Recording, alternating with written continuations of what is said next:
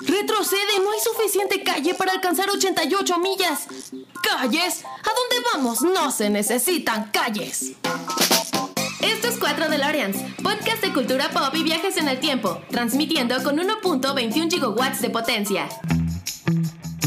Hola a todos, bienvenidos al episodio número 135, 136 o 137 de 4 de Lorenz. Disculpen ustedes que no sabemos bien cuál es porque pues la agenda se ha medio complicado un poquito, entonces este podría ser el penúltimo episodio del año o podría ser el primer episodio de 2021. Aún así, la verdad es que estoy muy contento de estar presente de nuevo con mis invitados aquí, que ustedes ya los están viendo en cámara. De un lado tenemos a Oscar, que vino a visitarnos desde el, desde el frío Canadá para meternos al frío Ciudad de México, porque la verdad es que ustedes los pueden ver, mis invitados vienen enchamarrados porque hace un poquito de frío aquí en el apartamento. ¿Cómo estás, Oscar?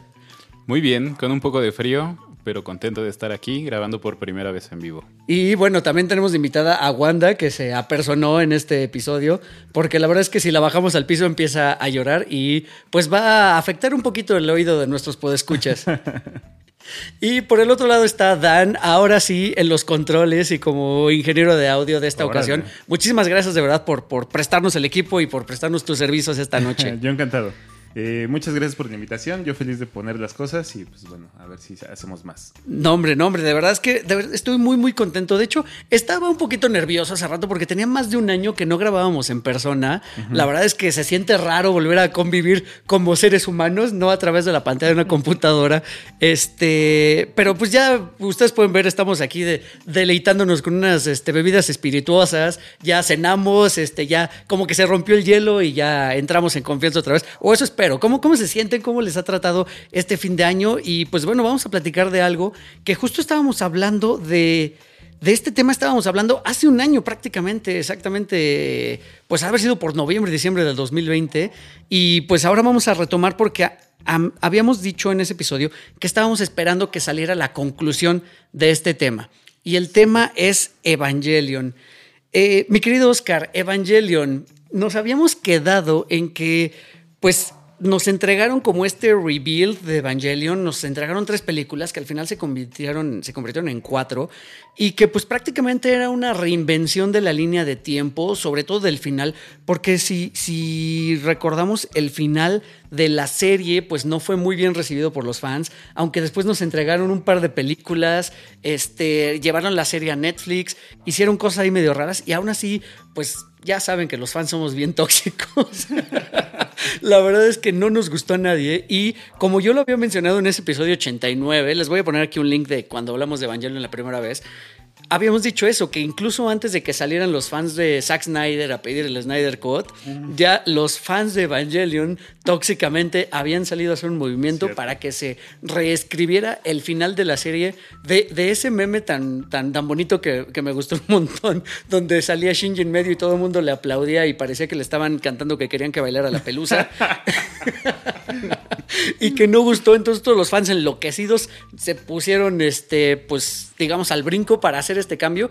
Y bueno, llevaron al creador. Eh, de hecho, primero lo hicieron pasar por una turbulencia bastante grave en su vida, donde incluso lo llevó a sufrir, pues sí, problemas de depresión, porque sí, solemos ser de pronto muy, muy vocales en las redes y no nos ponemos a pensar en lo que, en, para los sentimientos de los creadores, ¿no? Pero bueno, vino esta reinvención o esta, pues, volver a, a formular Evangelion desde un principio con cambios bastante sustanciales. Y pues resulta que en el 2000, ¿qué fue? 2007 nos entregaron la 3.0 y de ahí estuvimos esperando un montón de tiempo. Hasta ahorita prácticamente agosto de 2021 nos entregaron 3.3.0, que ya ni me acuerdo bien cómo es el título. Pero bueno, ¿qué tal Oscar? ¿Qué, qué te parece? ¿Cómo te quedó? O sea, ¿cómo recibiste tú este final de la serie? Oye, Eric, muy buena, muy buena introducción que haces. Yo pensé que íbamos a hablar de que ya se estrena Spider-Man, No Way Home en un par de horas. Y que estamos aquí listos para irnos al cine. Aunque no tenemos entradas, aunque este, nada más estamos a las expectativas de los spoilers. Eso es verdad. ¿Sabes qué? Pero podemos irnos como inspectores de billeteras y le robamos a alguien que esté por ahí formado. No, pues sí. Eh, Ay, hablar de Evangelion otra vez. Qué, qué cosa. Eh, pues yo sigo siendo súper fan. eh, es de esas cosas que tienes tan arraigadas que es difícil que lo veas con ojos diferentes, a- a- a- con tanto cariño, con tanto amor, a que te decepcione. Y quiero pensar que más allá de, de mi propia perspectiva, en verdad nos entregaron un gran cierre, un gran final que conecta a los fans de aquel entonces, que somos fans de hace 20... ¿Qué? Casi 30 años. Ajá, Pues, como 25 años, digamos. Sí, o sea, porque la serie empezó en 1995. O sea, bueno, fue la emisión en Japón. Pon tú que a nosotros nos ha llegado en el 97, 98, 98, más o menos. algo así, ajá. Sí, sí, sí. Y, y se ve claramente que ya está hecha como para estas épocas, por lo menos en la calidad, en cuanto a los diseños, los personajes se ven más acoplados a lo que se ve actualmente en otras series. Los personajes nuevos, eh, pues parecen inclusive como que pertenecieran a otra serie, pero logra amalgamar bastante bien como para que convivan en el mismo universo de los personajes que ya conocíamos y nos entregan una película que, debo ser sincero, yo creo que hay que ver unas tres veces como para empezar a intentar entender, pero que es lo suficientemente buena como para que te den esas ganas de volver a ver. Sí, sí. Fíjate que justo a eso iba. Quería yo dirigir un poquito, y qué bueno que lo mencionaste, este, Dan, te iba a preguntar, porque precisamente para ese episodio 89 que grabamos, tú decías que, pues, cuando viste Evangelion por primera vez, cuando éramos este, jóvenes, unos jovenzuelos, unos mozalbetes, eh, pues decías que la veías y que no habías entendido y que quizá podría ser que porque era porque nuestra falta de bagaje un Claro, poquito claro. cultural, ¿no? Sí. Y resulta que crecimos y volvimos a ver Evangelion y seguimos sin entender ni papa de más o menos de qué estaba hablando, ¿no? Y que, pues básicamente tiene muchísimas lecturas a muchos niveles. Después de ver esta conclusión, ¿con qué te quedas? ¿Con que sigue igual de místico y de misterioso y, y que bueno, que realmente no hay una explicación, digamos, directa de, de qué es Evangelion y de, pues, de qué trató la trama y cómo cerró? Pues es que yo creo que mientras no haya una explicación oficial o no haya un argumento del creador que nos diga, no, chavos, en realidad habla de esto, fue un sueño que tuve y solo le puse dibujitos, es que en realidad va a haber como una línea. Si, mientras tanto sigue teniendo varios niveles de lectura y mientras tanto, eh, si uno de pronto ahí le rasca y encuentra teorías eh, tan locas como quiera, pues van a seguir cuajando. Mm, me pasa lo mismo, o sea, la vi por primera vez, la primera vez así fui a ver, bueno, no fui, las vi en mi, la vi en mi casa, pero estuve viendo lucecitas y efectos especiales y qué bonita les quedó. Y este, pero alguien me preguntó así, bueno, ¿y de qué trata? Y eso, o sea, no saber decir así de cierta, sí digo, pues sí es una conclusión, sí es una historia un poquito más cercano a lo que a lo mejor algunos fans en algún momento quisieron, sin ser eh, fanservice. Eh, pero sí, o sea, sigue lo que dice este Oscar, sigue sin ser una película que a la primera que la veas digas, ah, sí, ya, todo lo entendí, clarísimo. No, eso no pasa. Sí, coincido. ¿Por qué no hacemos un pequeño recuento antes de, de seguirnos con esta película? Porque eh, quisiera, señor yo, hacer una pequeña corrección y más bien ubicarnos bien en la línea de tiempo. Porque sí, como decía yo hace un momento, o sea, la serie se crea en el 95. A nosotros nos ha de haber llegado bastante, un poquito más tarde, prácticamente dos o tres años después. Y eh, este reveal de Evangelion, del que estamos hablando hoy, que concluyó apenas en agosto de este año, de este 2021, eh, o del año pasado, si es que ya nos están escuchando en 2022. Ay, sí. Eh, bueno, resulta que arranca en 2007, luego tenemos la segunda parte en 2009 y la tercera parte en 2012. Y nos habían prometido que pronto íbamos a tener la, cuarta parte y conclusión. Y pues se pasaron prácticamente nueve años y no teníamos nada. Además de que por lo menos las primeras dos partes de esta entrega fueron muy similares, digamos que como que resumieron la trama en general, eh, con cambios, algunos casos sustanciales, en otros muy ligeros, eh, en algunos únicamente estéticos, pero al final cambios, ¿no? Pero se mantuvo como que la misma idea. Y a Sí. partir de la tercera, Evangelion se transforma en otra cosa. Y spoiler alert, de entrada yo lo que les voy a mencionar es que me quedé muy clavado con la tercera parte, pero cuando inició la, la cuarta, inmediatamente yo pensé que este no es el Evangelion del que yo me enamoré. Claro. Creo que cambia muchísimo. No sé si tuvieron ese mismo sentimiento. Sí, se convierte en otra cosa. Y ahorita que mencionas las fechas, estaba recordando eh, que 1.11 y 2.22 las compré todavía en DVD, 3.33 en Blu-ray y esta cuarta parte ya no tengo ni en dónde ver aquellas películas. ya lo de hoy, pues no, ya, ya el formato físico se acabó hace algunos ayeres. Eh, y también tratando de ubicar la línea temporal de Evangelion, creo que en el 95, cuando se emitió por primera vez, era bastante claro que la, la, serie tenía, o, tenía pie o, ocurría después del año 2000. O sea, en, el año 2000 era el segundo impacto.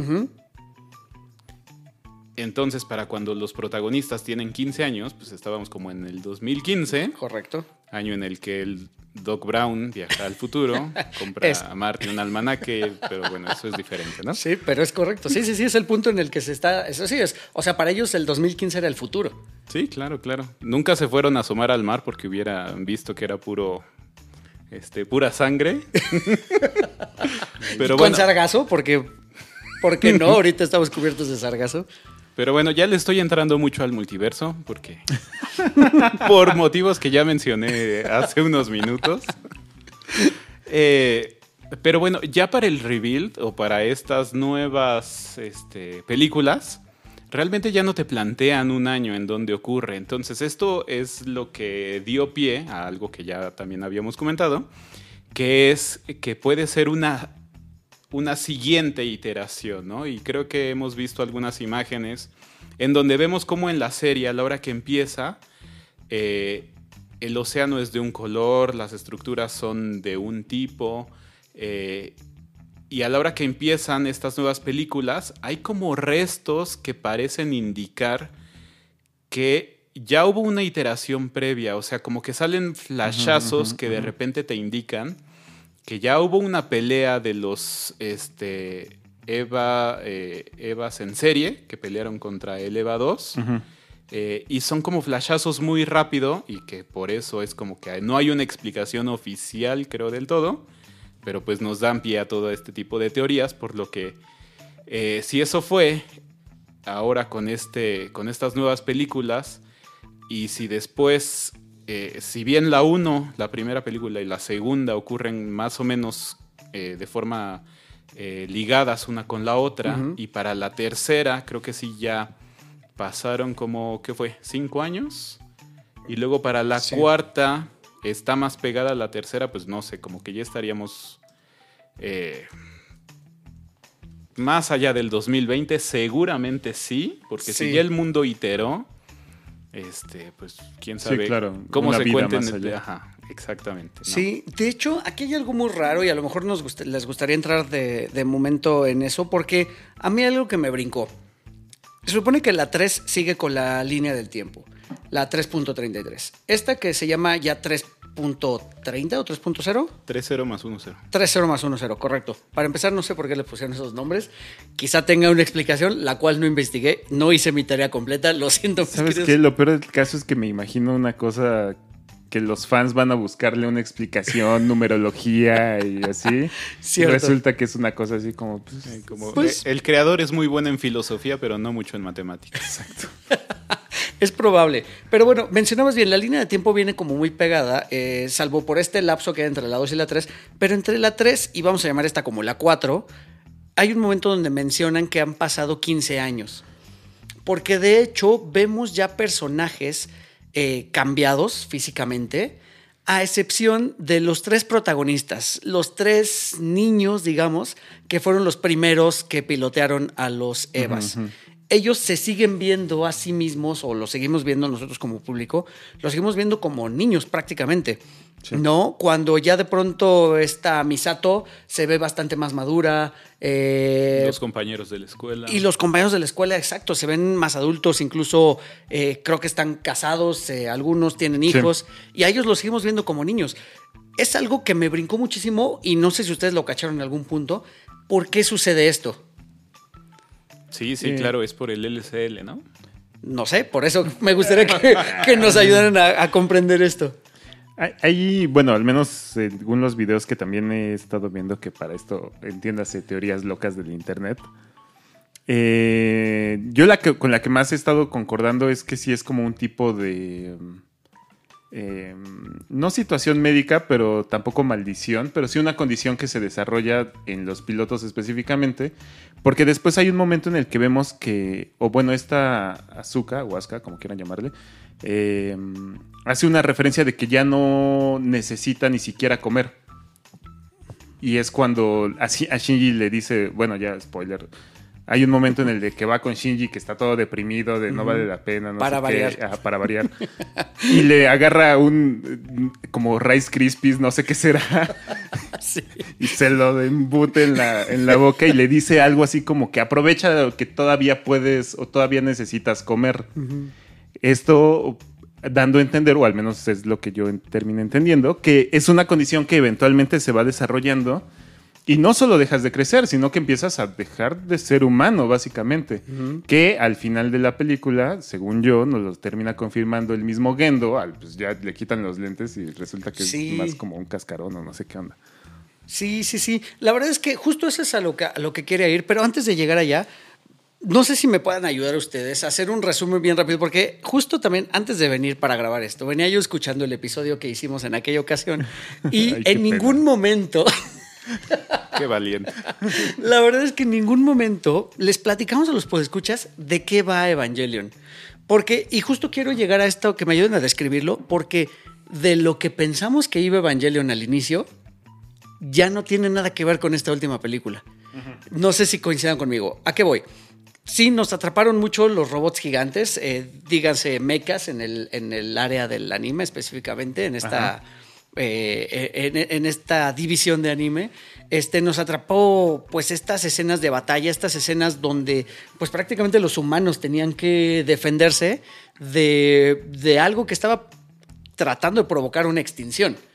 No, pero en ningún momento hablamos exactamente de qué va. No sé si me pueden ayudar así con un pequeño resumen, ¿cómo describirían en sus palabras de qué trata Evangelion? Para, digamos que llegó un escucha es la primera vez que nos escucha y no sabe que ya hicimos un episodio de esto, que no explica nada, pero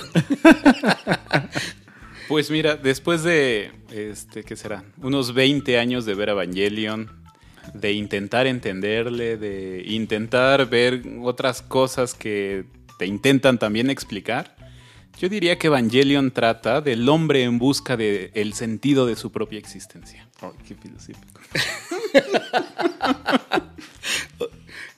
sí, sí, sí, digamos que esa es una lectura profunda de, de, Sí. de qué va Evangelion. Sí, sí, sí. Eh, sí, ay, qué difícil. No sé, eh, ¿de qué trata Evangelion? Pues si me pregunta alguien que estoy tratando de convencerlo de verla, Ujú. Pues mira, más allá de los mechas, que están bien padres y los efectos, eh, sí es más bien como una historia, eh, como una batalla entre un padre y su hijo, que uno quiere hacer una cosa y el otro es un adolescente rebelde, y que curiosamente se queda atorado en la adolescencia para toda su vida. Entonces, toda la serie es ese conflicto con mechas en medio. Sí. Y ya. Sí, aunque creo que su speech no vende nada. Sí. Ok, ok, a ver, vamos a darle un, un segundo intento. Eh, trata de cómo el hombre intenta demostrar que puede ser tan mejor, tan mejor que sí mismo que inclusive busca ser mejor que Dios. Órale. ¿No? ¿Sigue muy filosófico? Un poco. Sí, sí, sí, sí, sigue, sigue filosófico, pero fíjate que se acerca ya un poquito más incluso a novelas estilo Frankenstein, por ejemplo. Sí, No, definitivamente. definitivamente sí. Ay, no sé, sí está muy complejo. Yo ya no sé si le podría sumar más. O sea, diría, ah, pues una suma de lo que acabamos de decir. Este, Pero con unas peleas buenísimas. Y un score también. Increíble. O sea, básicamente, nada más sumando a lo mejor a lo mismo que ya dije de esta como disidencia entre padre e hijo, eh, sumarle pues que el padre lo que está buscando o su meta es como la, lo que se le llama la instrumentalización humana, que básicamente es juntar todas las almas del mundo para hacer como una sola, lo cual significaría para él reunirse con su persona amada, que es este su esposa. Que fa- falleció. Su, fa- su fallecida esposa. Y pues por otro lado está todo un grupo de gente que no quiere reunirse en ser un solo ente y quiere mantener su, eh, su in- individualidad en este mundo o en esta realidad. Y ya, con mecas. con meca en medio. Sí, ¿saben qué? Que lo curioso es eso, eh, y lo mencionábamos la vez pasada. O sea, es una serie que nos atrapó porque precisamente iba de eso, o eso es lo que nos, nos enseñan en los primeros. el- de hecho, el primeritito episodio es a, a Shinji parado en medio de la calle esperando que vayan a recogerlo, y justo cuando lo. O sea, está en medio parado literal, sucede estos pequeños, como vamos a llamarlos, preapocalipsis o ataques de estos ángeles, que ya decíamos que Evangelion está muy basado en las, en las este, religiones abrámicas, tiene pues varios conceptos de estas religiones judio-cristianas y que y que de pronto formaban simbolismos que a lo mejor uno como fan quería encontrarles más cosas, ¿no? Eh, nos hablan de la creación, nos hablan del Génesis, nos hablan del Apocalipsis, nos hablan de un Adán, nos hablan de una Eva, nos hablan de, de esta tercera en discordia que era Lilith, nos hablan de una lanza que este, es la que atravesó el costado de Jesucristo, ¿sabes?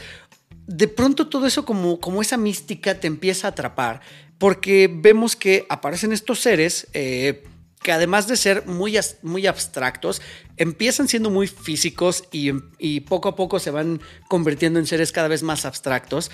Pero los primeros tres o cuatro seres que nos, nos aparecen, pues son unos monstruos al estilo de que a lo mejor estábamos acostumbrados nosotros a ver de niños en los Power Rangers, en, eh, no Sí. sé, en ese tipo de series, ¿no? En Robotech más o menos, no guardando las proporciones siempre. Pero, eh, y bueno, pues el primer episodio es eso, ¿no? Shinji lo recogen en medio de unos de estos pequeños apocalipsis y le dicen, ¿sabes qué? Tienes que subirte a este robot, que porque no nos dicen por qué, lo tienen que pilotear este adolescentes, y pues entrale mano, ¿no? No, pues que no quiero, no, pues que te tienes que subir, no, que no quiero. Y empezamos a ya no simpatizar con Shinji, que se vuelve como un antipático, ¿no? De no querer cumplir, digamos, con esa obligación que pues, digo, tampoco la debían ni la temían, ¿no? No sé qué opinan ustedes.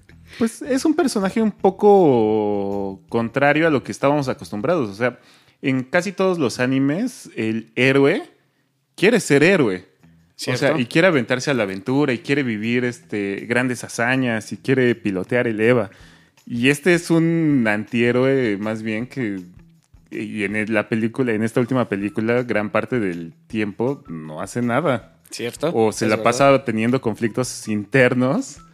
Y de hecho la serie también tiene gran parte desarrollándose dentro de la cabeza de este personaje que lo que quiere es no pilotear y no pelear y no hacer nada. Sí, estar, estar solo con su tristeza. Pero no lo humaniza eso. Pues sí, un poco. Bueno, un tanto más. O sea, no lo quiero defender, pero yo ya dije que en su momento me identificaba porque pues las cosas grandes, a final de cuentas, es normal que te den miedo, ¿no? Y que dudes y que no quieras hacerlo. Yo creo que sí, o porque hasta ahorita no lo había pensado, ¿no? Siempre pasa en las series o en las películas que hay un personaje con el cual te terminas identificando, ¿no? Que dices, ah, yo soy ese aspecto de Iron Man, ah, yo soy así, y te ves reflejado, ¿no? Y curiosamente Shinji, siendo el personaje que es, que es este, no es nada heroico, que no es este fortachón, no es atlético, no es nada de eso, pero terminas identificando tam- también con él. En un nivel a lo mejor que no se tiene tan consciente, pero sí termina pasando. Muy raro, no había hecho esa observación. Sí, sí, sí, sí. La verdad es que es muy rara la relación que tenemos. Porque por un lado, como, dice, como bien dice Oscar, o sea, lo humaniza y de pronto sientes hasta compasión por él. Porque es verdad, ¿no? O sea, de pronto, ¿quién va a querer enfrentarse a eso? Pero en contraparte, lo que menciona Dan también. O sea, el héroe generalmente al que estamos acostumbrados es sí a lo mejor al que es débil y no tiene nada y entrena y se prepara, pero siempre está dispuesto a, a- a suplir con valor lo que no tiene en características físicas tal vez, ¿no?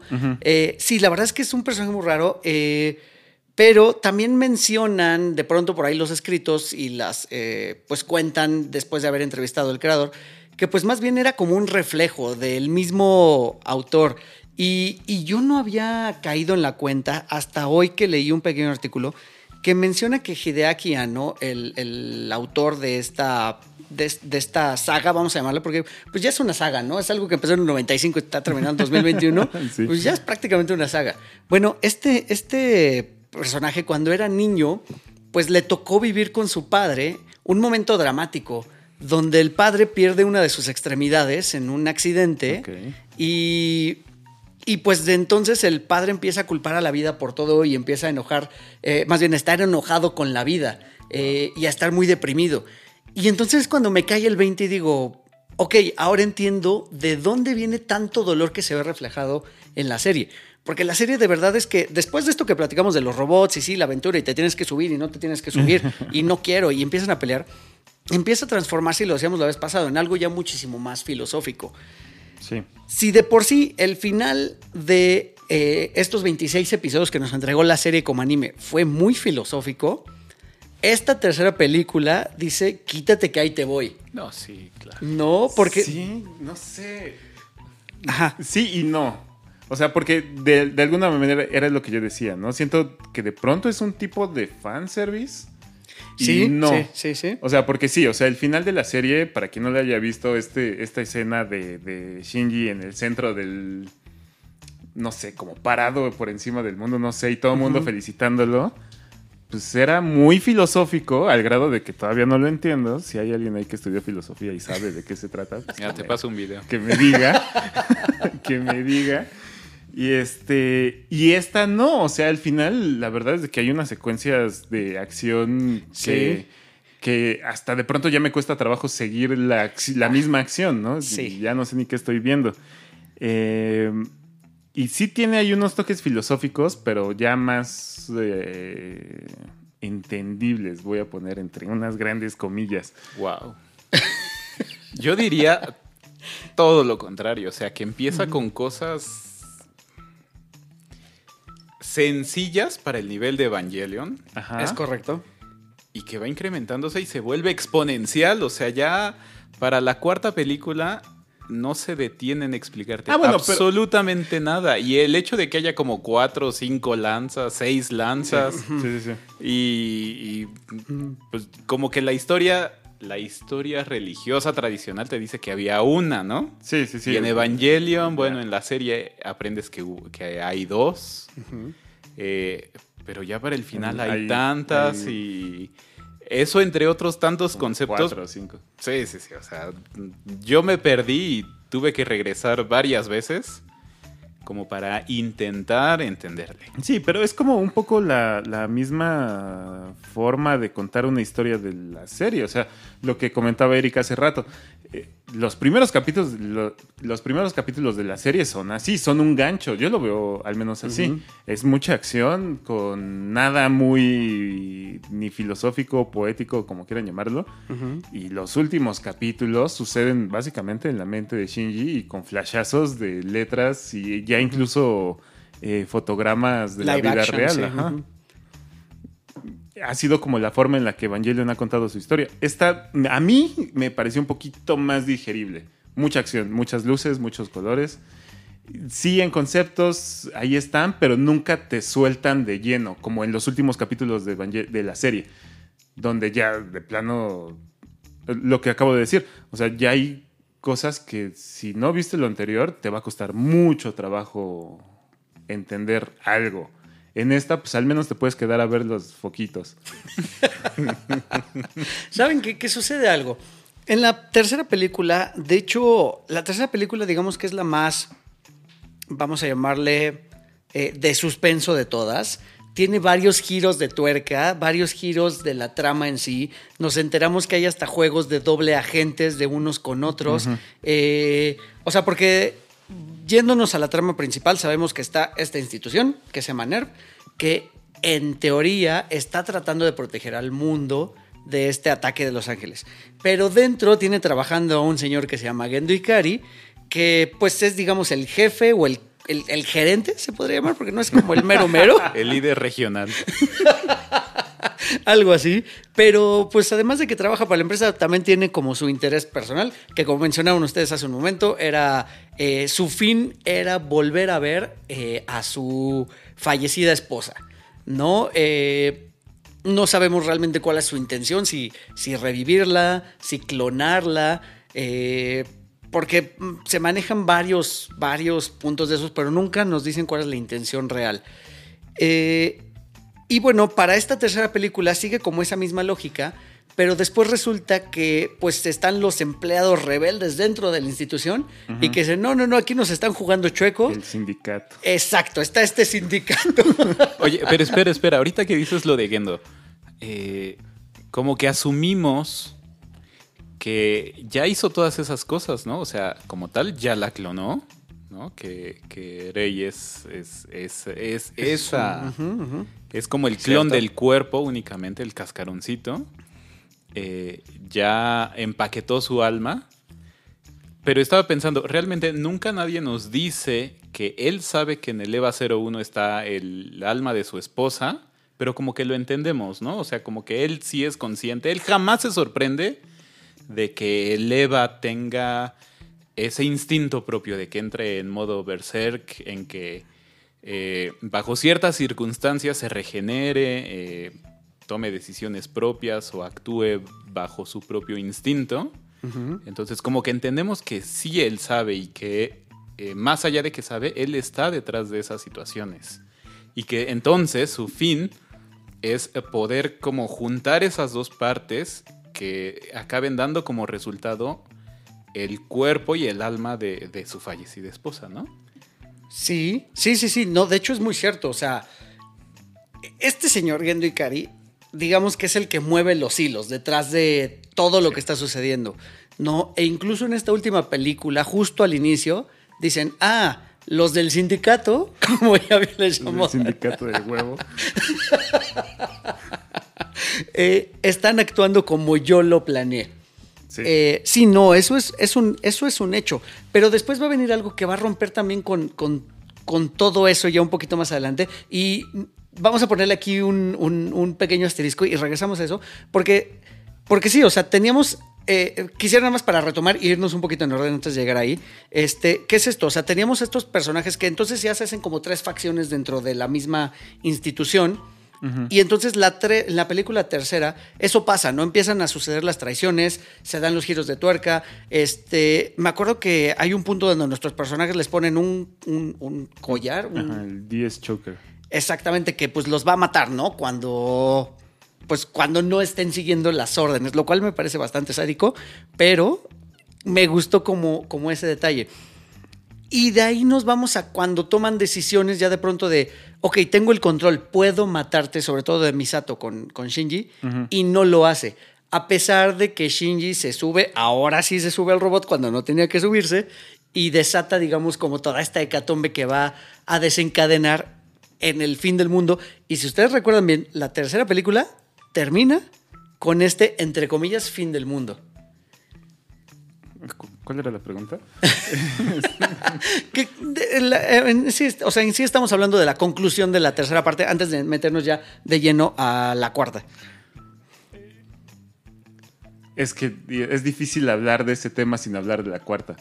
Eh, porque hasta ese punto, en realidad, no sabemos cuál es el, el fin del 10 Choker más allá de volarle la cabeza a Shinji o quien lo traiga puesto. ¿Cómo se llama esta película ah, japonesa de principios de los 2000 que son Battle Royale? Ah, Battle Royale. ajá. A mí, a mí a eso me totalmente. remontó. Yo no lo he visto. Híjole, paréntesis.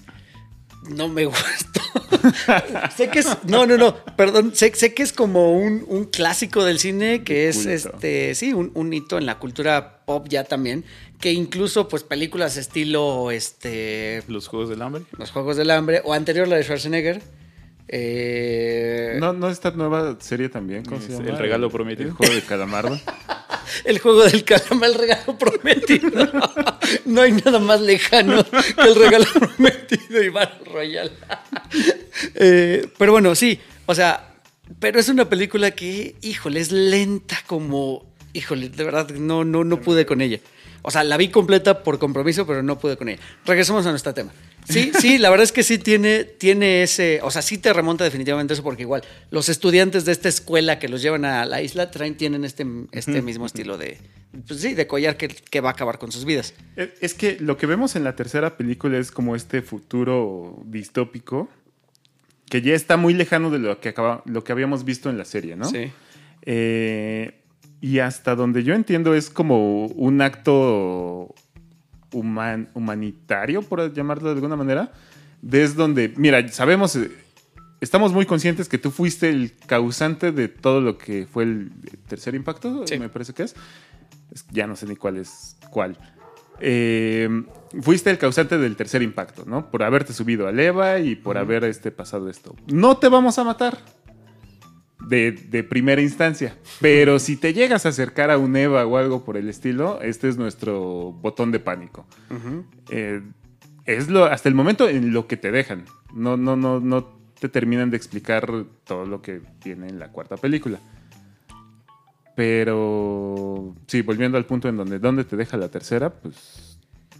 Ajá, o sea, no te, yo creo que ese punto, hasta ahorita que lo pienso, no termina de cuajar. Es que justo yo creo que acabó con un buen cliffhanger. Tan así que nos tuvo en vilo nueve años. Nueve años. Hasta se me olvidó. O sea, siento que yo, yo siento que acabó muy bien. Y entonces sí ya viene la, la cuarta parte y empieza de verdad es que de manera muy anticlimática.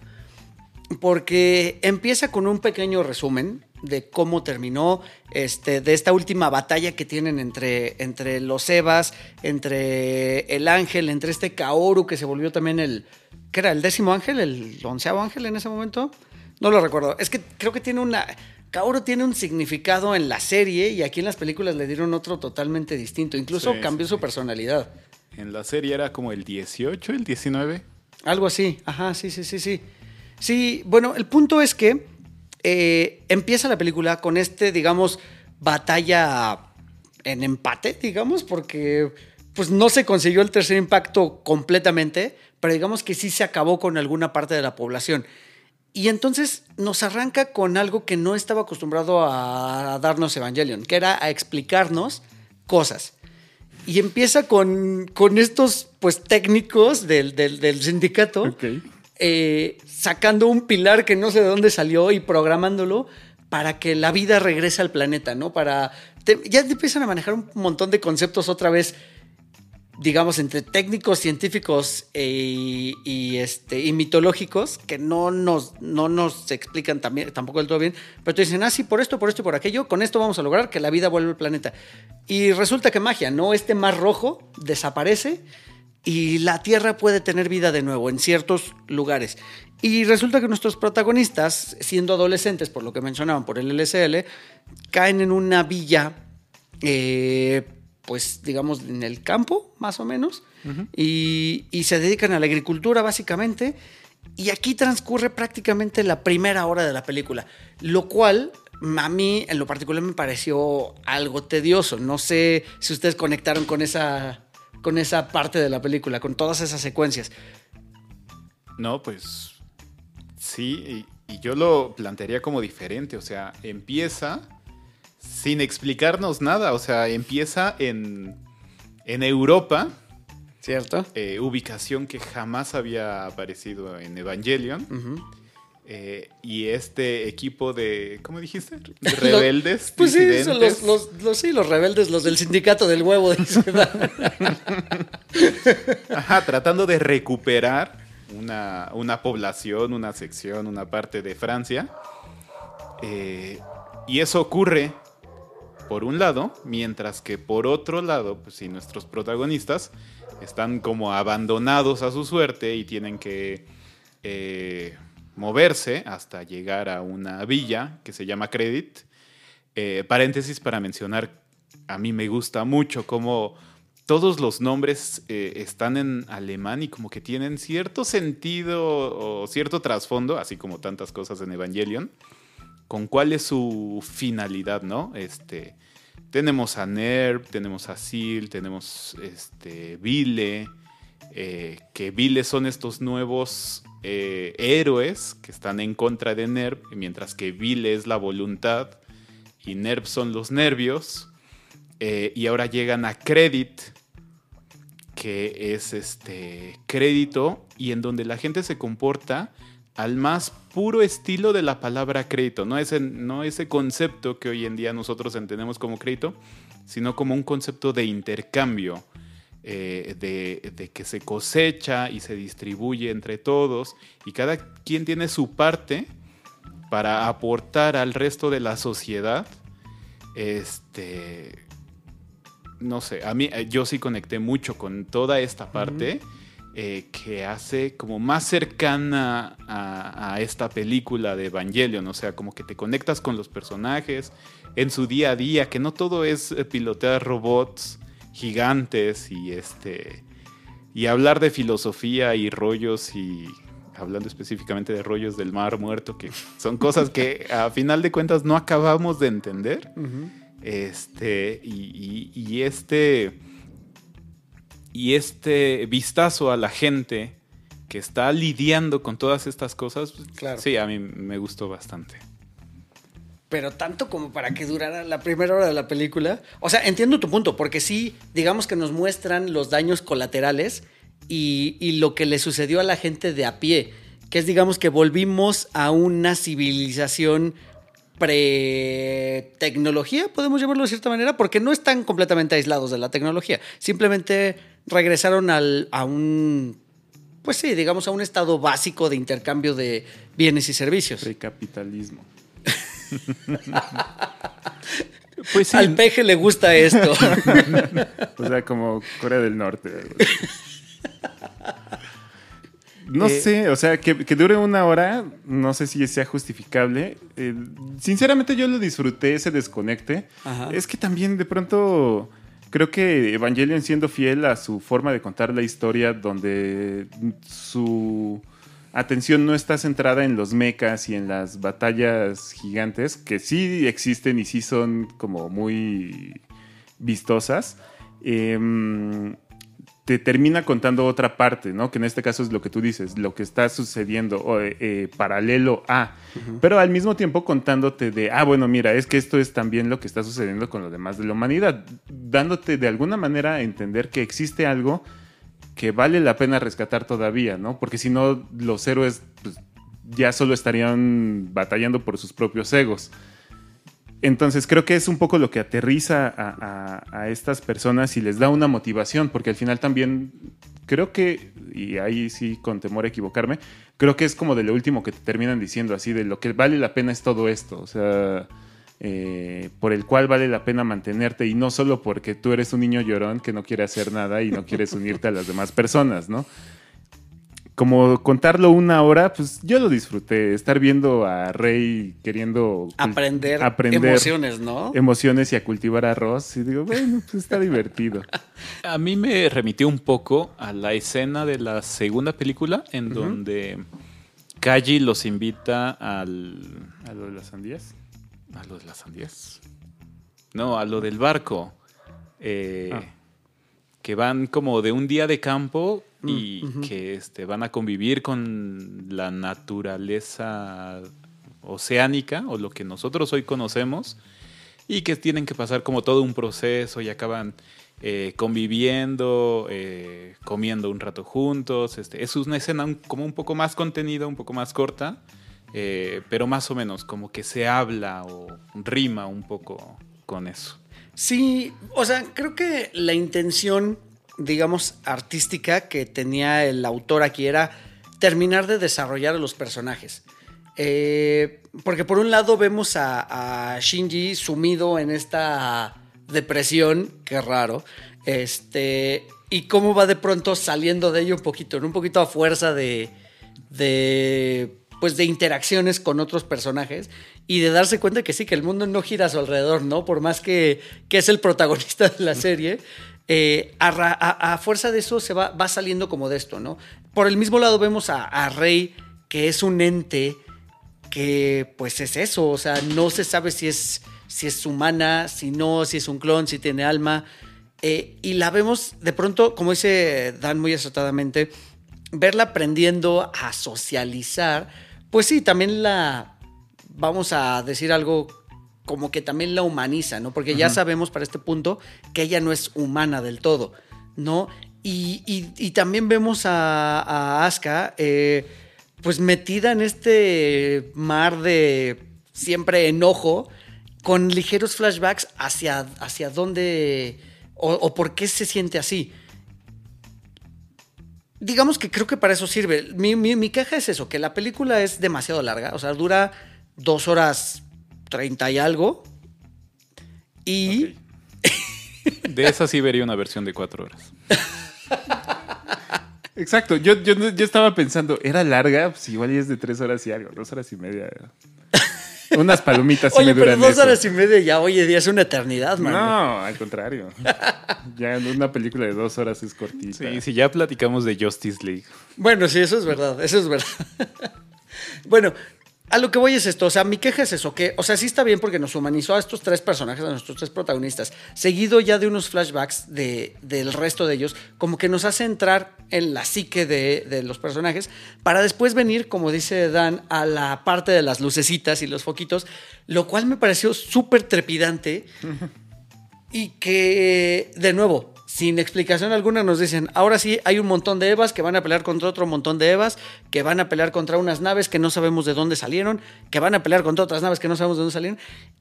Y de pronto se vuelve confuso. O sea, sí es fácil perderse en ese sentido. Porque solo esa batalla lo único que nos hace es llegar de un punto A a un punto B. Pero para lograrlo suceden un montón de cosas, ¿no? Y, y de pronto también es muy gráfica. De por sí Evangelion ya no se había acostumbrado a que fueran... eh, sabemos que estos robots, a final de cuentas, no son robots del todo, sino son como... Pues como un organismo sintético, pero que tiene sangre y que sufre de dolores y... O sea, lo hacen de verdad que bastante gráfico, ¿no? Y empiezan los, los desmembramientos. Y la verdad es que no sé a ustedes qué les pareció toda esta parte, que es muy entretenida, pero sí logra perderte. O sea, creo que no sé si le copiaron el estilo Michael Bay con sus Transformers, porque de pronto sí te pierdes un poquitín en ta- ta- tanta cosa que sucede al mismo tiempo. No sé, creo que esa comparación con Mal- Michael Bay está al nivel de mi comentario de Arnold Schwarzenegger. es que, o sea, a ver, entiendo que te pierdas, pero te pierdes por la profundidad que llega a tener. No lo sé. Es que un poco también lo que dice Eric, ya se volvió eh, mesa de debate. Este, un poco lo que dice este Eric, de pronto ya empiezan a salir Evas a diestra y siniestra y ya este es el cua- 44M y este es el 480. No sé, o sea, ya números así. Uno que solo son brazos. Sí. Este. Cuando anteriormente en las series te decían, ah, mira, este es el EVA 1, es un, un el EVA 0, Prototipo, este es un prototipo, no sé qué. Y te dan como todo el trasfondo del EVA. Entiendo que son los, lo- los, mecas de los protagonistas y por tanto también necesitan como tener ese desarrollo para que también la pachequez tenga sentido. Pero eh, ya, o sea, hay un momento en el que dices, ¿y ese qué, no? O sea, Sí, ese sí, tiene sí. cara de ángel, ese tiene colores de tal otro Eva. O sea, y sin explicártelo, y nunca te lo van a explicar. Bueno, tal vez hay un libro, no sé. Pero, o sea, de pronto ya los flashazos son así para deslumbrarte y no sepas ni qué está pasando. Pues es lo que yo, de- yo digo que se vuelve exponencial, ¿no? O sea, en ese sentido, en la serie llegan al EVA 13. Y de hecho, del 5 al 13, todos son exactamente iguales. Ajá. Eh, y aquí, pues de pronto ya llegan al 40 y tantos, ¿no? Y O sea, fue como el salto de Iron Man 2 al 3, ya con el Mark 50 y no sé cuál. ándale. Sí, sí, sí, ¿saben qué? Pero además, ¿saben qué? Que también al- al- cuando, yo mencionaba hace un momento cuando iniciamos el episodio que este Evangelion no es de pronto el Evangelion que conocimos hace 20 años. Ajá. En el sentido en que de pronto, sí, empiezan a salir estos Evas en serie, eh, donde me atrevo a decir que incluso el diseño está un poquito descuidado. Eh, quizá ya depende un poquito también de gustos de cada uno, pero por lo, por lo menos yo siento que el EVA doble cero, el EVA 1 y el EVA 2 son muy bonitos. O sea, son figuras que quisiera uno de pronto ir a comprar este a la Friki Plaza o donde sea que los vendan, ¿sabes? Y tenerlo en un formato pues bastante grandecito para apreciar los, los detalles. Ah, yo los tenía así hace 20 años. ¿Y qué pasó con ellos? Alguna caja de zapatos. ¿No sobrevivieron a la mudanza? No, no sobreviví. El punto es ese, ¿no? Eran diseños como muy, muy padres, ¿no? Hemos dicho que Los Ángeles aquí no nos importa tanto su diseño porque es súper abstracto y conforme va avanzando la serie se van poniendo más abstractos, pero por lo menos los Evas eran muy atractivos, ¿no? Y aquí los descuidan. Entonces, aquí ya no es el Evangelion que nos habían vendido al inicio. Y mucho menos donde, ya poniéndome muy técnico, de pronto eh, traicionan el mismo principio del Eva, ¿no? Si ustedes recuerdan en las primeras batallas, este robot tenía que tener conectado un cable que le suministraba energía. Y parece que a raíz de estas películas se olvidaron de eso por completo. ¿No? Ni siquiera lo mencionan ni lo toman en cuenta. Pues mira, si pasó en las secuencias que parece que le copiaron a Iron Man, pues también, ¿no? Es que yo creo que ahí va más bien de la continuidad de la serie para con las películas, porque hasta donde entendemos, y hay varios guiños, que ya también son guiños de clavado, eh, sí es una iteración de la humanidad donde pues me imagino que también, así como de pronto te encuentras, o sea, en las primeras películas de esta nueva versión, no sé cómo llamarlas, esta segunda vuelta, eh, hay guiños de, de- de lo que pasó en la serie o en las primeras películas, que eran una versión de la serie. Eh, quiero pensar que también esa cierta, cierto avance que tuvieron los mismos Evas se mantuvo para con las siguientes versiones. Es decir, o sea, sin ponernos tan clavados, los núcleos eh, C2, N2, no me acuerdo cómo se llaman, pues siguen estando ahí en los Evas, entonces ya no necesitan pilas, a lo mejor. Y pues la verdad no sé, o sea, también es un relajo de cómo funcionan, o sea, hay detalles de estos que digo de clavado, entre comillas, eh, que me hacen dudar de ciertas cosas que había aprendido, ¿no? Como lo de que sabíamos que el EVA 1, ¿es el morado? Sí. El EVA 1 tenía el, al, el al- ¿por qué traigo la playera? es este, tenía el alma de la mamá de Shinji, ¿no? Y una de las cosas que veíamos en, la en las primeras películas o en la serie era que se veía reflejado en el primer capítulo, si no es que el segundo, el primero, cuando hay como un... Mete la mano. y mete la mano. Ajá. Y en esta película no sucede. Sí, no, en la primera película no sucede. El Eva nunca mete la mano, por tanto, entonces a Shinji nadie lo salva y entonces Shinji llega a un punto en donde dice, ah, me- nadie me va a salvar, yo solito.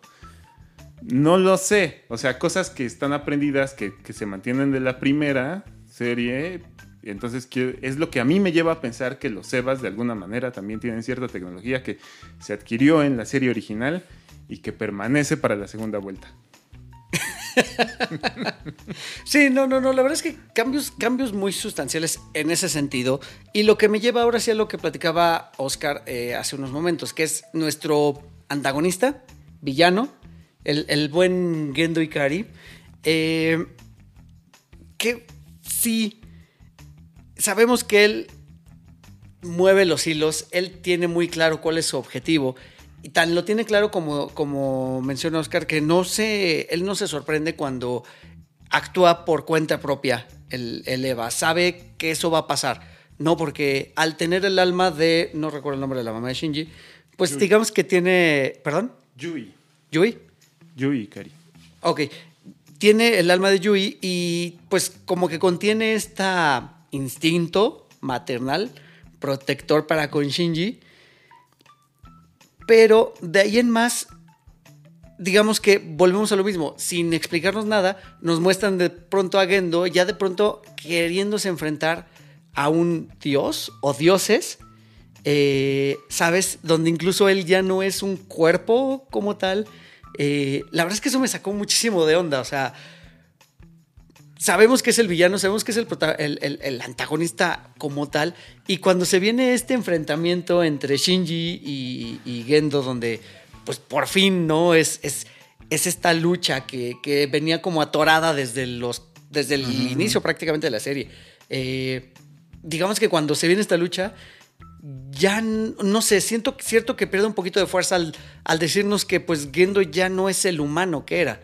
No, no sé qué, sentido tenga eso para el, para el creador de pronto, o qué interpretación le pueden dar ustedes. Yo me lo expliqué como que Gendo es como un estratega, un jugador de ajedrez que está viendo 20 jugadas adelante. Mientras todos los demás nada más vemos así lo que tenemos que hacer ahorita, aquí, en este momento para salir de este apuro.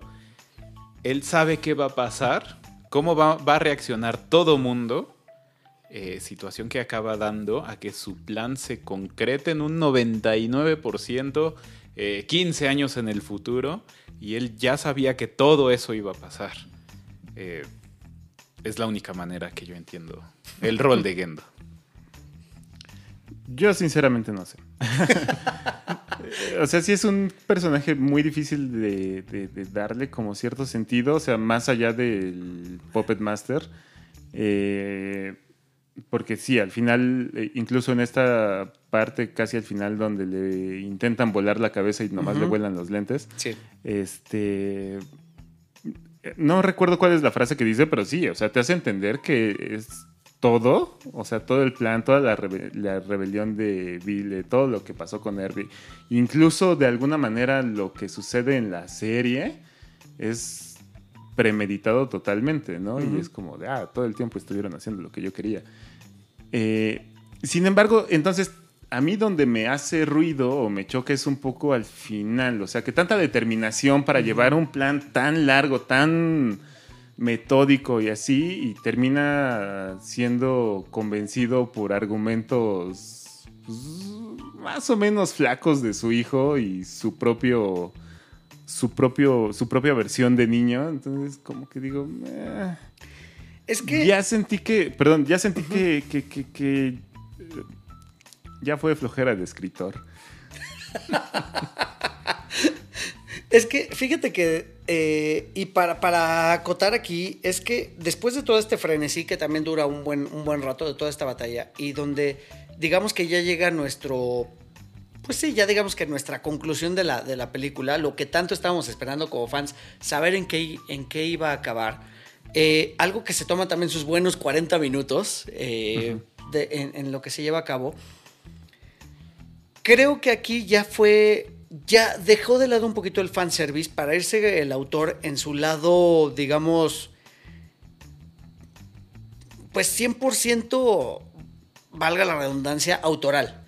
Es decir, de pronto se dice que Evangelion empezó como un reflejo de lo que era la vida del autor, a, a lo llevó a la serie, ¿no? Y, y lo que estuvo padre fue de pronto este crecimiento, ¿no? Porque durante estos últimos 40 minutos nos muestran el crecimiento de todos los personajes, ¿no? Y empezando y terminando por Shinji precisamente, que es el que, si ustedes recuerdan, termina diciéndole adiós a- al resto de los personajes que los que digamos con los que había mantenido una relación malsana, eh, de cierta forma, este, tortuosa en muchos sentidos, ¿no? Y como dice, a lo mejor son argumentos flacos los que lo hace, hacen de, de Shinji a Gendo cambiar de opinión acerca de lo que estaba haciendo, ¿no?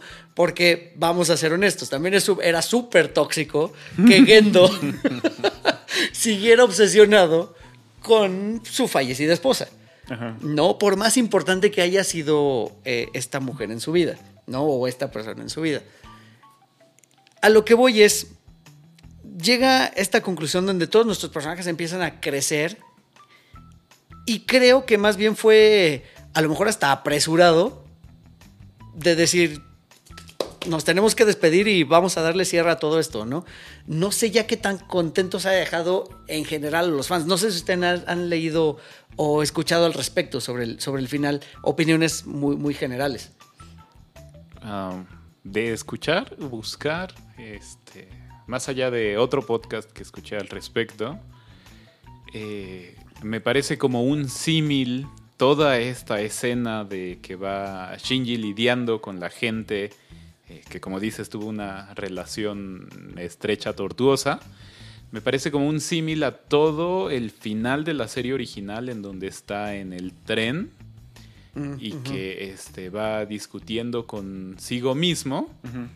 Este, me parece como una contraparte o otra vez que vuelve a rimar ahora la película o este final eh, y que él se va volviendo y es ahí donde como que no me cuadra mucho porque pasa de ser el personaje más bajo a ser el encargado de dar el cierre a toda la saga que vaya pues es el protagonista tenía que pasar no pero este, eh, después de que nos lo humanizan tanto y que está en un punto tan bajo, en una depresión tan grande, así como que, ay, de pronto se da cuenta y ya se vuelve como que entiende absolutamente todo e inclusive puede ayudar a los demás a darle cierre a sus propios problemas, es ahí donde a mí personalmente no me cuadra tanto, pero eh, lo entiendo eh, por el ritmo de la película, por el objetivo, este, también de, la serie, de la saga, este, pues que alguien tiene que hacerlo, ¿no? Y pues no queda nadie más que el protagonista que tiene que encontrar como ese equilibrio propio para por ende ayudarle a los demás y entonces que haya un nuevo final o un nuevo principio. ¿Y no será en este mismo sentido como de, de que es este... Mm, un reflejo de la vida del escritor, porque pues al final tampoco, tampoco creo que el escritor se le haya pasado en depresión toda la vida. O sea, en algún momento quiero pensar que salió, ojalá, si no, mándenle mensajitos de buena onda, no sé. Este, y al ser Shinji un reflejo de sí mismo, pues también lo tiene que sacar de, ese hoyo. Y sí, o sea, vemos en, el, en, la, en esta película a un Shinji si ya lo habíamos visto deprimido, creo que en este es así, lo ves tocar fondo en el punto donde ya ni comer ni, nada, ¿no? O sea, ya llega el punto en donde su única opción es ir para arriba, o sea, literal tocó fondo, ¿no? Eh, y yo creo que de alguna manera también, no quiero pensar tal cual que es fanservice, porque sí queremos, eh, eh, o todos quisimos en algún momento ver a un Shinji que, que tomara las riendas y dijera, sí, voy a pilotar a Leva. Y en esta película nos lo entregan. Sí, eso es verdad. Este. Pero yo creo, o quiero poner mis fichas en que es más bien otra vez un reflejo del mismo escritor diciendo, bueno, la depresión no es para siempre, ¿no? espero yo que quien lo escuche no esté en ese asunto y pues sí sea ese reflejo. Coincido, coincido. Eh, te digo, a raíz de que yo leí un poquito de la historia del autor, creo que sí va hacia allá, va hacia ese final donde tú decías hace un inicio que parece que nos dieron como mucho fanservice, fanservice. me parece real. Eh, de hecho, hasta me parece que mercadológicamente sacaron varias cosas que se pueden vender muy fácil, como es eh, un nuevo Eva, el Eva Rosa, la personaje nueva, esta eh, Mary.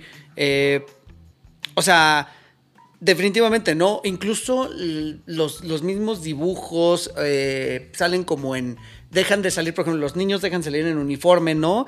Y es como la Stacy Malibu, es la misma Stacy Malibu, pero con un sombrero nuevo. O sea, salen en otro traje que también se puede vender, ¿no? Y si decíamos de los Evas, que nos gustaría tenerlos de nuevo, Oscar, qué lástima que los perdiste en un este, formato grande, ¿por qué no también a los personajes, ¿no? Eh, creo que eso es algo muy vendible y lo hicieron muy bien. Pero creo que el cierre también fue del autor de decir, ¿saben qué? Esto me ha torturado durante X cantidad de años y aquí se acaba, ¿no? Y se acaba así tal cual. Digo, yo me siento de cierta manera confundido, o sea, yo sí estoy como en Los Simpsons, así de, bueno, pues es un final triste, un final feliz. no, eh, creo, que es, creo que es un final y basta. Eh, y también no sé si tardó demasiado en salir. O sea, híjole, no sé si llegó a un punto, quizá no sé si les pasó a ustedes, pero llegó un punto donde pues ya no estaba yo tampoco tan interesado. ¿No? O sea, donde, pues sí, o sea, sí, si sale, qué bueno, y si no sale, pues tampoco me quitaba el sueño. No, no sé si les ocurrió a ustedes. Ah, no, yo sí estuve buscando desde que se estrenó en enero en, en Japón Ajá. hasta El agosto ajá. que nos llegó. Estuve buscando la manera de ver la película eh, de forma anticipada, pero no, no hubo manera. Este, eh, en lo particular, yo sí estuve muy a la expectativa y lo cubrió bien. ah, con ciertos huequillos, o sea, esto que mencionas de los Evas, como que ya nada más eran como mm, medio copia, o, o sea, a ver, sí había unos que eran unas naves, había unos que eran puros brazos, eh, había Evas infinitos, Sí. este, pero casi todos los que nos mostraron en pantalla eran muy similares al Eva 1. Ujú. Cuando eh, un par de películas atrás, cuando nos introducen a este personaje justamente de Mari, eh, ella está pilotando un Eva completamente diferente. Creo que este, más que brazos tiene una lanza y más que piernas tiene como un rodillo, algo así, ¿no? Este, Rueditas de carrito. de eso. Ándale. y entonces ahí sí digo, pues eh, faltó un poquillo de imaginación, por lo menos para mi gusto. Eh, y es como de las poquitas cosas que creo que le puedo reclamar, pero como fan clavado creo que cubrió muy, muy bien mis expectativas. Yo la noto bastante redonda. Tiene acción. Tiene buena clavadez filosófica y tiene un final con el cual mucha gente puede quedarse contentos. Porque sí es un final, o sea, Sí. eh, a, diferencia Cierra. de, a diferencia de la serie o las películas que te quedabas así como, ¿y en serio? O sea, no hay un después de, after, eh, lo que sea. Aquí sí es, así, nada les faltó poner con letras garigoleadas The End. Sí, sí, sí, sí. No, en eso coincido. O sea, digo, es un cierre. Como tal, es un cierre. Cerró este ciclo. Eh, nos pudo haber gustado mucho, más o menos, o no tanto, o de plano no. Pero creo que sí fue un cierre que merecía la serie ya como tal. O sea, eh, digo, qué lástima que de pronto tengamos que llegar a los extremos de ser tan hostiles con los creadores y de exigir, ese no es el final que me prometieron. Eh, Episodio 9. Change.org, queremos otro episodio 9. Jalo, ¿eh? Sí. Eh, pero sí, vaya, o sea, qué, bi- qué- qué bien que mencionas, Dan, que sí, que, que terminó así de, de manera redonda para, pues finalmente eso, ¿no? Que se quede ahí, que una serie que por lo menos conocimos desde muy niños, eh, pues prácticamente o entrando a la adolescencia en, en- en nuestro caso, hasta ahora, ¿no? Que somos unos señores que pues estábamos todavía viendo ver monas chinas ahí a ver qué, qué pasaba con ellos, ¿no? Y con sus historias. La verdad es que estoy, estoy contento por eso. Además, ¿saben qué? Que la facilidad que tiene ahorita es que la podemos ver en Amazon Prime. Están las tres películas. eh, bueno, las cuatro. Ajá. Están las cuatro películas en Amazon Prime. Y, por si, y Netflix sigue teniendo los derechos de la ¿Cómo se le llamará? No es que no es una reinvención. Pues la, la serie, digamos, remasterizada que, que sacaron, eh, más las dos películas estas eh, de este final, entre comillas, falso, o de este primer final, eh, siguen estando en Netflix. Entonces, pues está muy accesible para ver. Se le puede dedicar el tiempo. Pues creo que está sencillo hasta eso, ¿no? No, no es Naruto o no es este One Piece que tienen 800 mil episodios, no, no es Los Caballeros del Zodiaco que son cuatro sagas larguísimas. Entonces, eh, digo, yo sé que si ustedes son fans del anime, pues ya la vieron y la disfrutaron. Y los que están buscando por dónde entrarle, eh, yo creo que definitivamente tienen que acercarse primero a la serie original y después ya brincar a las películas. O sea, creo que si la serie original no te atrapa, a lo mejor no tienes nada que hacer ya viendo las películas. No lo sé. Yo creo que sería buen, buen experimento empezar por las películas, estas últimas cuatro y nada más. Y ya si te quieres ver muy clavado, ir a la primera versión, interpretación, iteración. No sé, yo, yo sí soy de la idea más bien de que tiene- no a lo mejor todo. El manga, tienes que leer el manga. este, pero sí, yo creo que si empiezas a ver estas películas nada más, va a haber cosas Eh, Sobre todo, así pensando en algunos amigos en específico, que si las, se las pongo me van a preguntar, ¿y eso qué es? ¿Y eso que está ahí atrás de dónde salió? ¿Y por qué está ese ahí? ¿Y ese es el malo? O sea, yo creo que sí te quedan algunos huecos que sí te responde el ver las primeras, al menos las películas, no sé si la serie, pero al menos las primeras películas sí. Sí, sí, sí. Digo, la verdad es que yo creo que es algo que, que valdría la pena. Eh, no sé realmente, de nuevo, si, si lanzáramos un pitch para decirle a alguien de qué trate Evangelion y por qué verlo. Ahí están los trailers. No, yo creo que con que vean los primeros tres episodios, por lo menos, o la primera película, creo que la primera película vende mucho, porque es también súper frenética y es un muy buen resumen de lo que pasa prácticamente en la mitad de la serie. En la mitad. Ajá. Entonces yo creo que eso es verdad, que vean la primera película y creo que eso, que eso va a atrapar. Oigan muchachos, pues se nos ha concluido, o se nos ha acabado el tiempo, estamos concluyendo más bien este episodio. Me dio muchísimo gusto eh, volver a verlos en persona, volver a grabar, pues ya interactuando, insisto, como decía al inicio, como, como personas uno a uno y no, no, no a través de la pantalla como nos acostumbró esta pandemia. Aún así, ya saben que seguimos eh, pues en esta cosa con una nueva variante que creo que nos quiere matar a todos. Tengan muchísimo cuidado, eh, sigan extremando sus precauciones.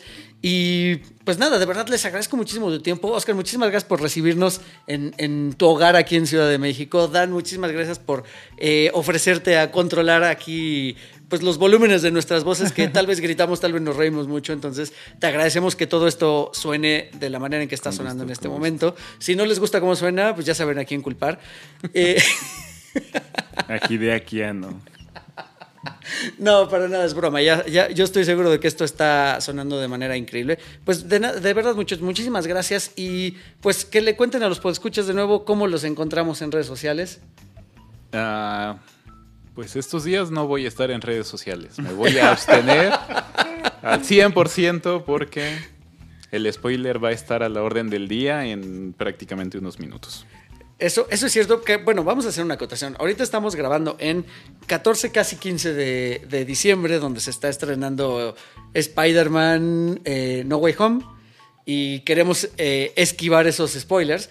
Pero para este futuro donde está saliendo el episodio, quizá ya viste la película. Entonces, Esperemos que sí. espero que también ya estés activo en redes sociales para este momento. Sí, en el grupo de cuatro DeLoreans eh, publico muy pocas cosas realmente en otras redes sociales. Soy más de consumir.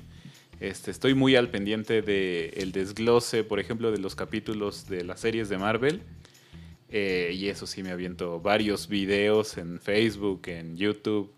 Este, pero entonces, eh, que yo publique cosas, algún meme, comentarios, cosas así, en el grupo de cuatro DeLoreans. Perfecto. Y bueno, nada más que acabe Hawkeye, y yo creo que vamos a tener que estar hablando de él porque, híjole, se está poniendo bárbaro, bárbaro. Mi querido Dan. Eh, a mí me pueden encontrar en Facebook como Dan Rob, eso es Dan Espacio Rob. Twitter e Instagram como semidan-rob. Eh, no subo, bueno, ya estoy subiendo más cosas. Si quieren comentar ahí está bien, pero no pelo mucho los comentarios. Eh, es que luego subo unos memes que sí me han regañado de o too soon o muy, muy negro mi humor, pero pues me da igual. Perfecto. Bueno, pues ahí están las redes de, de mis invitados y colaboradores también en este episodio. Pues muchísimas gracias muchachos por su tiempo. Ya saben que yo soy Eric Motelet, arroba Eric Motelet en todas las redes sociales. Las redes sociales de 4 DeLoreans, 4 con número DeLoreans, así como se escucha. Ya saben que si nos están viendo ahorita en, en YouTube, pónganle la manita, píquenle la campanita. Este, igual en formato de audio en todas las plataformas de podcast. Si nos dejan un comentario, una reseña, una estrellita, lo que sea, todo eso nos ayuda un montón. Y pues bueno, uniéndose a las redes y dejando comentarios, también eso ayuda a que la comunidad siga creciendo. Y pues ya saben, recomendándonos si es que esto les gusta, para que también nos siga, bueno, nos siga más gente y esto siga llegando a más, a más podescuchas. Pues no me queda más que agradecerles a todos los que nos escucharon y pues a mis invitados. Y pues nada, nos escuchamos el próximo martes. Adiós. Gracias. Adiós a todos. Pueden encontrar a 4 DeLoreans en Spotify, iTunes y YouTube. Conducción y concepto, Eric Motelet. Voz en off, Poli Huerta. Sigan escuchando 4 DeLoreans porque el próximo martes voy a enviarlos de vuelta al futuro.